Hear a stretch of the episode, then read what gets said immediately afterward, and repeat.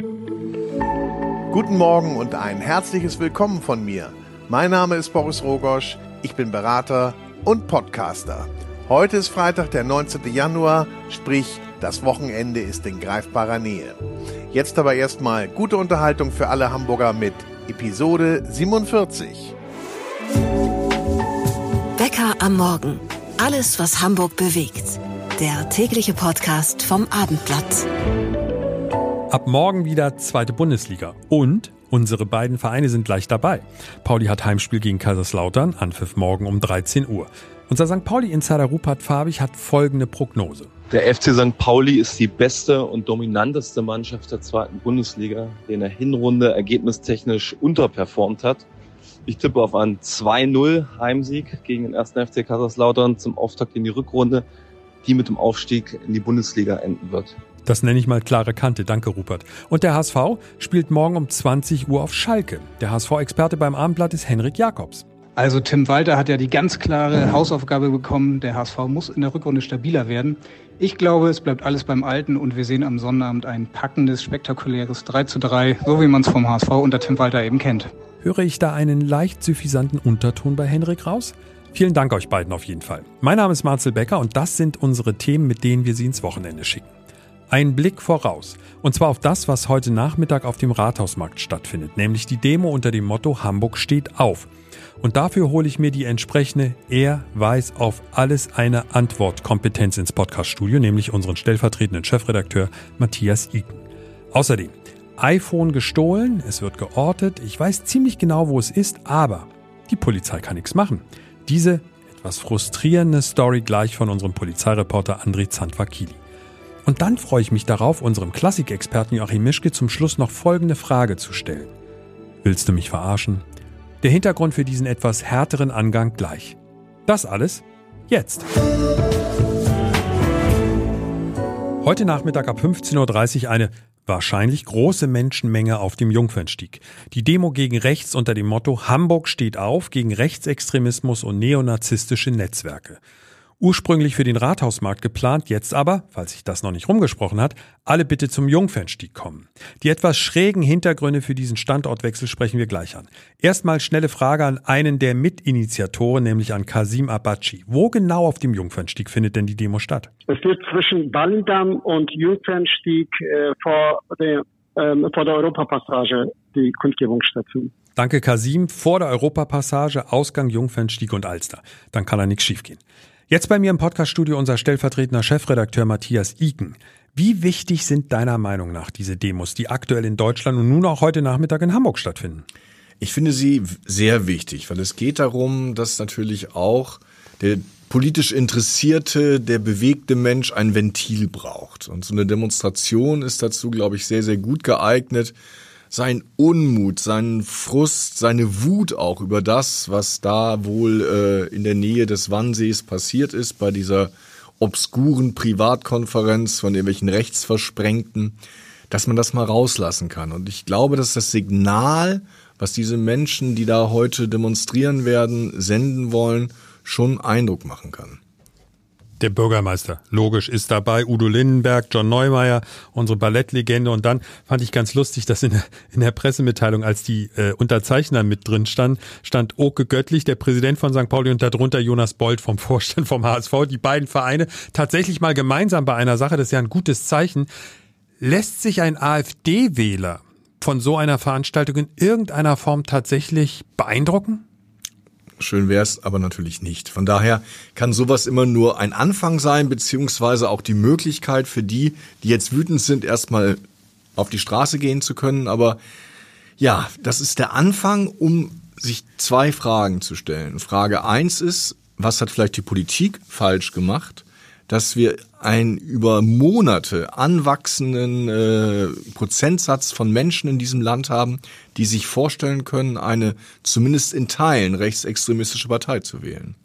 Und Punkt zwei, und da geht's wirklich um jeden Einzelnen. Kennen wir eigentlich noch Leute, die also auch vielleicht drauf und dran sind, AfD zu wählen? Gehen wir da ins Gespräch oder sind wir inzwischen so weit auseinander, dass also die, die Gesellschaft völlig in einzelne Teilgruppen zerfällt? Das ist eine spannende Frage, weil wenn ich jetzt mal überlege, ich kenne eigentlich ich würde mal sagen, neun von zehn Menschen, das ist ja One-Man-Panel, müssen wir ja nicht drüber reden, ist ja völlig klar, aber neun von zehn Menschen, würde ich sagen, sind extrem in meinem bekannten Freundes-Familienkreis mit der Bundesregierung unzufrieden. Es hat bisher noch keiner gesagt, dass er mit dem Gedanken spielt, die AfD zu wählen, aber was ich spannend finde, es sagen viele Leute, sie hätten Verständnis für Menschen, die die AfD wählen. Ist da jetzt noch ein großer Unterschied? Ich glaube schon, aber trotzdem ist das ja eine bestürzende Entwicklung. Ja, das ist zumindest der erste Schritt dahin. Und ich glaube, dass, dass viele Menschen so ein bisschen aus dem Blick verlieren, dass ähm, ja eine Wahl, es geht ja in diesen Umfragen immer nur um Wahlabsichten, nicht um eine konkrete Wahl, dass aber wirklich die Demokratie auch schon den Leuten abverlangt, dass sie diese Wahl ernst nehmen. Und wer glaubt, das ist der richtige Raum, um mal denen da oben zu zeigen, was es für Deppen sind, oder da irgendwie seinen Frust auszulassen, da muss man echt sagen, der hat die Demokratie auch nicht verstanden. Also wenn man irgendwie, ich, ich stütze mich da so auf Studien, die relativ klar besagen, dass dieser richtig harte rechtsextremistische Kern, den es in allen Ländern natürlich auch bei uns gibt, eigentlich gar nicht gewachsen ist über die Jahre. Nur früher kamen die in Wahlen nicht vor oder blieben unter fünf Prozent. Heute haben wir plötzlich eine Partei, die über 20 Prozent bundesweit liegt. Und da stelle ich mir schon die Frage, wo kommen die her und wie fängt man die wieder ein? Ja, und natürlich müssen wir an der Stelle nochmal den Hinweis geben, nur weil jemand sagt, er hat Verständnis dafür, dass jemand die AfD vielleicht wählen könnte, das ist ja kein Rechtsextremist. Also wir Nein. dürfen diese Leute ja auch nicht immer in die, das, das finde ich ja so furchtbar, Punkt. diese Schublade dann. Ja, ein ganz wichtiger Punkt, den du da ansprichst. Und da muss man, glaube ich, auch die vielen Wohlmeinenden mal ein bisschen kritisieren durch unsere verkürzte Debattenkultur, die unangenehme Gedanken gleich mit dem Label rechts versehen hat haben wir viele Menschen nicht davor bewahrt, in die rechte Ecke zu kippen, sondern sie geradezu geschubst. Also wir sind uns völlig einer Meinung, den AfD-Wähler, den klassischen wird das nicht bewegen, aber es ist wichtig für die anderen, dass wir Haltung zeigen. Ich glaube schon, dass das ein ganz wichtiges Signal ist. Ja, aber ist. Haltung nicht nur auf dem Jungfernstieg, das ist ein Anfang, ja. sondern Haltung auch im Gespräch. Das Gespräch suchen, versuchen mit Menschen, die ganz anders ticken als man selbst, trotzdem den Draht zu erhalten. Weil wenn wir die Leute alle aufgeben, dann wird die AfD weitergewinnen. Ja, okay. Nehmen, nehmen wir so mit von dir, finde ich einen sehr guten Ansatz. Also auch nochmal die Energie aufzubringen. Diese Gespräche sind ja meistens anstrengend. Also es ist ja nicht so, dass man, dass man Spaß an diesen Diskussionen hat. Es, oft sind die Standpunkte ein bisschen versteinert Aber auf beiden auch Seiten. Auch das ist Haltung zeigen. Ja, ja, ja. Du hast, du hast völlig recht. Guter Appell von dir der letzte Punkt, den ich dich dazu auf jeden Fall nochmal fragen wollte, wir haben darüber gestern dann natürlich auch in der, in der, in der Redaktion diskutiert, die AfD hat versucht mit einem, ich nenne es jetzt mal so, Taschenspielertrick, ist ja nicht illegal, aber Taschenspielertrick, diese Demo in irgendeiner Form zu verhindern oder zumindest vom Rathaus fernzuhalten. Jetzt ist es auf dem Jungfernstieg gelandet. Was haben die da versucht? Na gut, es gibt ja um das Rathaus eine Bannmeile und die AfD hat dann zu dem Zeitpunkt der Demonstration eine Fraktionssitzung ins Rathaus geholt, anberaumt und damit ähm, ja automatisch dazu geführt, dass dieser politische Bereich geschützt ist und deshalb müssen die Demonstranten jetzt auf den Jungfernstieg ausweichen. Ja, ist jetzt keine Katastrophe, ist irgendwie ein bisschen. Also was mich daran wundert ist, dass die AfD diese Demo ja scheinbar ernst nimmt. Ich hätte gedacht, die sagen ja, demonstriert da ist uns egal. Naja, also zumindest muss man ja der AfD Hamburg eines zugutehalten. Das war, glaube ich, der einzige Landesverband, der sich zu dieser obskuren Konferenz kritisch geäußert hat. Also von daher gibt's da vielleicht noch den einen oder anderen, der das wirklich nachdenklich gemacht hat, was da für Rechtsextremisten in der eigenen Partei offenbar mitmarschieren. Danke, Matthias, für deine Gedanken zum Dauerthema AfD. Und für alle, die sich heute engagieren und Flagge zeigen möchten, ab 15.30 Uhr auf dem Jungfernstieg direkt vor der Europapassage.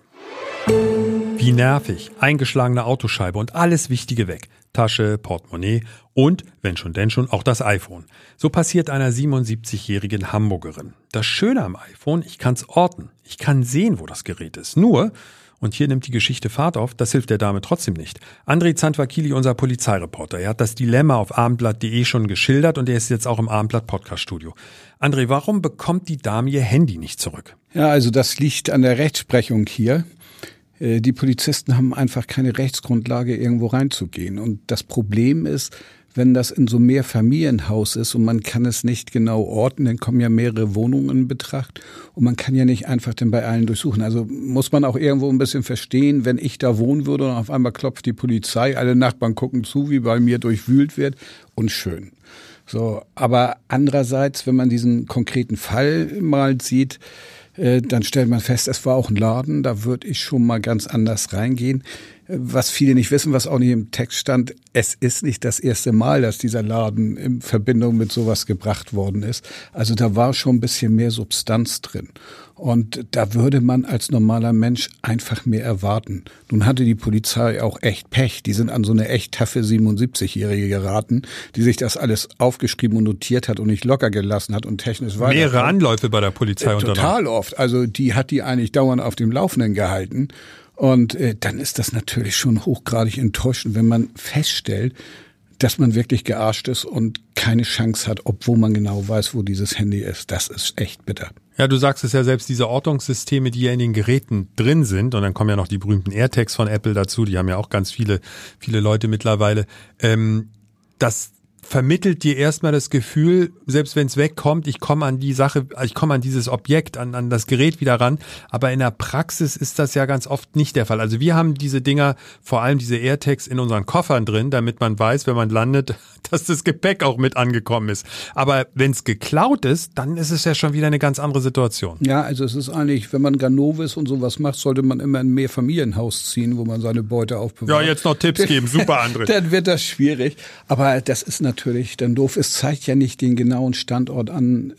Also es ist nicht so exakt, dass man sagen könnte, es ist 100 Auf den Meter genau ist es genau. nicht. Genau. Und mehrere Etagen, dann weiß ich auch nicht, ob es erster, zweiter oder dritter Stock ist im Zweifelsfall. Aber nochmal auf die Situation zurückzukommen, diese 77-jährige Dame, die ja ganz offensichtlich sich auch mit diesen Geräten und den Techniken gut auskennt und sagt, hallo, hier, ich sehe mein Handy ungefähr in dem und dem Bereich. Die ist tatsächlich in einen, in was für einen Laden ist sie da reingegangen? Was ist das gewesen? Ja, das ist ein Handyladen. Und das sind so Läden, die An- und Verkauf und Geschäfte aller Art. Und äh, da ist die dann rein und hat ihn tatsächlich zur mutig. Rede gestellt. Das ist mutig, ja. Und äh, die ist auch sehr souverän. Also ich habe ja mit ihr gesprochen und das ist also ganz anders, als man sich das vielleicht manchmal so vorstellt bei 77. Also mit der möchte ich auch nicht aneinander geraten. Und die ist da rein und hat ihn dann zur Rede gestellt und sagte dann auch so, der hat gestottert und äh, wusste nicht, was er sagen sollte und hat ihn ganz entrüstet getan. Aber am Ende hast du natürlich auch, wenn jemand da steht und dann sagt, ist nicht und hab ich nicht, ja, dann kann sie da auch nicht über den Tresen springen. Aber André, eine Lehre aus der Geschichte ziehen wir doch wohl alle. Wir lassen keine Wertsachen im Auto. Das ist natürlich ein fataler Fehler und man muss sehen, das ist ja ganz oft Beschaffungskriminalität, also eigentlich so ein Klassiker. Und äh, das ist eigentlich so bei Fahrzeugen hat man zwei Arten von Diebstählen. Das nennt sich so an aus Kfz bei der Polizei. Das sind entweder so Teile, die geklaut werden, das sind oft Profis, die sind dann so auf Airbag und so ein Tütelkram. Und dann hat man Scheibe einschlagen, Wertsachen raus. Äh, da geht es um irgendeine so leidige Sonnenbrille oder irgendein Kleinkram. Das sind in der Regel oder ganz oft Drogensüchtige, die damit ihre Sucht finanzieren und wirklich, äh, sag ich mal, von einer Crackpfeife zur nächsten leben. Und da sind ein paar Euro schon viel, weil am Ende kostet ja so ein Ding auch nur ein paar Euro. Es ist halt nur die Masse, die es nachher macht. Aber die sind dann immer auf der Suche nach solchen Einnahmequellen. Und das ist natürlich wie so eine Einladung. André Zandwakili, Abendblatt Polizeireporter. Vielen Dank. Als ich davon zum ersten Mal gehört hatte, dachte ich, das ist doch ein Scherz, oder? Ein klassisches Konzert mit drei Holzstämmen, jeweils etwa zwei Meter lang. Ist das der sogenannte Hurz-Moment im Kleinsaal der Elbphilharmonie? Die Älteren unter uns werden sich noch an den entsprechenden Sketch von Harpe Kerkeling erinnern. Fragen wir mal jemand, der sich mit sowas nicht nur auskennt, sondern auch live dabei war. Unser Klassikexperte Joachim Mischke. Natürlich. Vielleicht ist dieses Event ja auch nur ein Gag. Deshalb die Frage, Joachim, willst du mich verarschen? Nein, überhaupt nicht. Das waren zwei ganz spannende Konzerte. Es war eine interessante Idee, ein tolles Konzept und mit Hurz oder Ähnlichem zu kommen und das abzuwerten, das wäre jetzt völlig verkehrt. Okay, dann, dann erzähl mal, was da auf der Bühne tatsächlich stattfindet. Holzstämme, das ist ja der Einstieg sozusagen. Sowas gibt's ja normalerweise nicht. Naja, nicht in der Größe. Also Instrumente aus Holz haben wir jede Menge, aber so im, im Rohzustand eher nicht. Es ging um ein Konzert, das sich mit dem Verhältnis von Mensch und Natur beschäftigen wollte und sollte. Und da waren diverse Stücke aus der Gegenwart, aber auch ältere Stücke. Und das erste war eben eins von einem Komponisten, der sich gesagt hat, ich gehe in den Wald, suche mir drei Baumstämme, äh, entferne die Rinde und dann schaue ich mal, was ich damit so machen kann. Und das war wirklich spannend und interessant. Und die anderen Stücke waren dann teilweise älter. Es gab ein Stück von Dvorak, das hieß Notorno, das war dann so eine Nachtstimmung. Es gab ein Stück von Puccini, da ging es um die Chrysanthemen, die Trauerblumen. Und dann gab es am Ende auch noch ein Schlagzeugkonzert, das sich damit beschäftigte, dass in Serbien es großen, eine große Aufregung darum gibt, dass in einem bestimmten Tal ein bestimmtes Mineral gefördert werden soll. Und da gibt es große Proteste gegen diese Art von Umweltzerstörung. Und da hat die Komponistin, die das Stück geschrieben hat, sich konkret darauf bezogen. Das Stück heißt auch so wie dieses Mineral, nämlich Jadarit, was immer das genau ist. Und da war richtig Rabatz und auch das ganze drumherum des Konzerts war richtig gehend inszeniert. Die Musiker kamen mit kleinen Lampen auf die Bühne. Der Schlagzeuger kam so von der Seite mit einem Koffer und packte dann so alles aus, was er so dabei hatte. Also es war wirklich eine komplett andere Art von Konzerterlebnis als das, was man normalerweise so erlebt. Und das ist auch genau richtig für so ein Thema. Da kann man sich nicht hinsetzen und sagen, so, ähm, jetzt machen wir mal alles, wie wir es immer gemacht haben was für ein Orchester führten sowas auf? Die, ich sag mal, die Wiener Philharmoniker werden das ja nicht gewesen sein. Das wäre schön, aber die machen sowas eher nicht. Nein, das war das Ensemble Resonanz. Die sind ja hier Residenzensemble in der Elbphilharmonie und machen auch eigene Konzerte im Feldstraßenbunker. Und die haben in dieser Saison die haben sowieso immer ausgefallene Ideen und die haben in dieser Saison eine Bühnenbildnerin, die jedes Konzert anders gestaltet. Also es gab im ersten Konzert wurden Dinge auf die Bühne gestellt, jetzt wurde eben damit gearbeitet, dass es ein bisschen theatralisch war und das wird jetzt die ganze Spielzeit so weitergehen. Und das ist eine tolle Idee. Also ich habe bislang noch von keinem Orchester gehört, das sich als Residenzkünstlerin eine Bühnenbildnerin oder eine Szenografin ausgesucht hat. Wie hat das Publikum reagiert? Hin und weg, war total begeistert Natürlich kommen da auch Menschen hin, die dann in der Regel wissen, was sie erwartet und die das auch wissen wollen. Aber es gab überhaupt gar keinen Widerspruch. Warum auch? Es war ein total seriöses, total klug konzipiertes Konzert. Und ich kann ja nochmal den alten Spruch von John Cage rausholen. Der hat mal gesagt, der Komponist, der ja viel mit Zufall gearbeitet hat und eine ganz eigene Art von Weltsicht hatte, der hat mal gesagt, wenn zwei Töne miteinander kollidieren, gibt es kein Problem. Also von daher, man kann das alles machen und man muss es nur ernsthaft wirklich ernsthaft angehen und das jetzt nicht ins Alberne ziehen wollen oder fürchten, dass es ins Alberne gezogen wird, sondern das ist total legitim, sich mit Musik und mit Umwelt und mit ästhetischen Fragen und mit gesellschaftlichen Fragen so zu beschäftigen. Wenn ich das so höre von dir, oft sagen ja Menschen, oh, das ist immer so langweilig bei der Klassik und ja, da werden immer die gleichen Stücke gespielt, die Komponisten sind ja eh schon alle tot und naja, das Publikum ist auch nicht immer das Jüngste.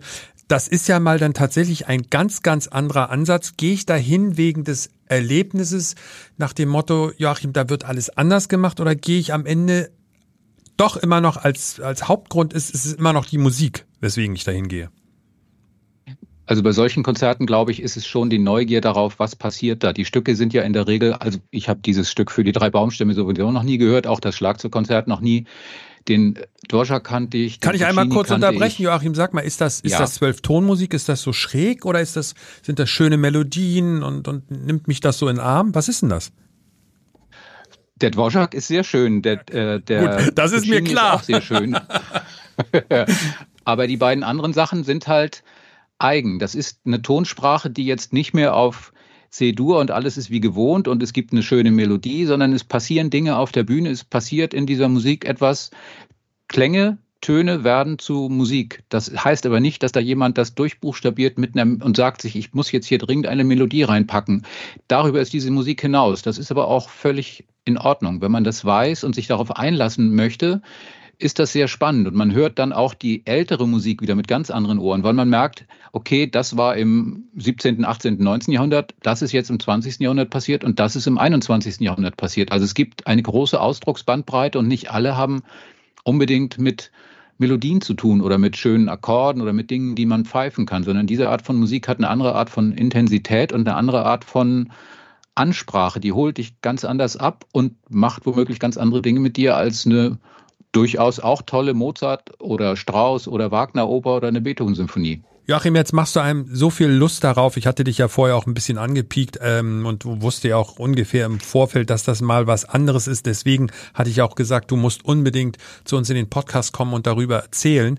Ähm, auch wenn es jetzt im Nachhinein ist, ich kann ja jetzt nicht mehr hingehen, es hat ja schon stattgefunden, aber im Vorfeld, worauf sollte ich deiner Meinung nach achten, wenn ich mich für so mal was anderes interessiere und nicht den, in Anführungszeichen, den üblichen Kram mir angucken will, wie Dvorak, Wagner etc., alles, was da, was da noch normalerweise auf, auf dem Programmplan steht. Was, was sind so Sachen, wo du sagst, das ist mal was anderes und das ist auch für Newcomer, der sich damit noch nicht so sehr beschäftigt hat, mal eine Offenbarung? Man findet immer wieder Dinge im Spielplan der Elbphilharmonie. Ein bisschen suchen muss man. Ensemble Resonanz ist immer eine gute Anlaufstelle. Es gibt aber immer wieder interessante Spezialprojekte, wie jetzt zum Beispiel am Sonntag die Soldaten von Bernd Alois Zimmermann, eine monströs groß aufwendige Oper über Gewalt, Krieg, Politik. Das hat die Staatsoper vor vier Jahrzehnten mal versucht und es hat sie fast an den Rand des Wahnsinns gebracht. Das wird jetzt nach dem Motto die Kugelgestalt der Zeit darstellen, mit ganz vielen Dingen, die gleichzeitig passieren, in den großen Saal der Elbphilharmonie gestellt.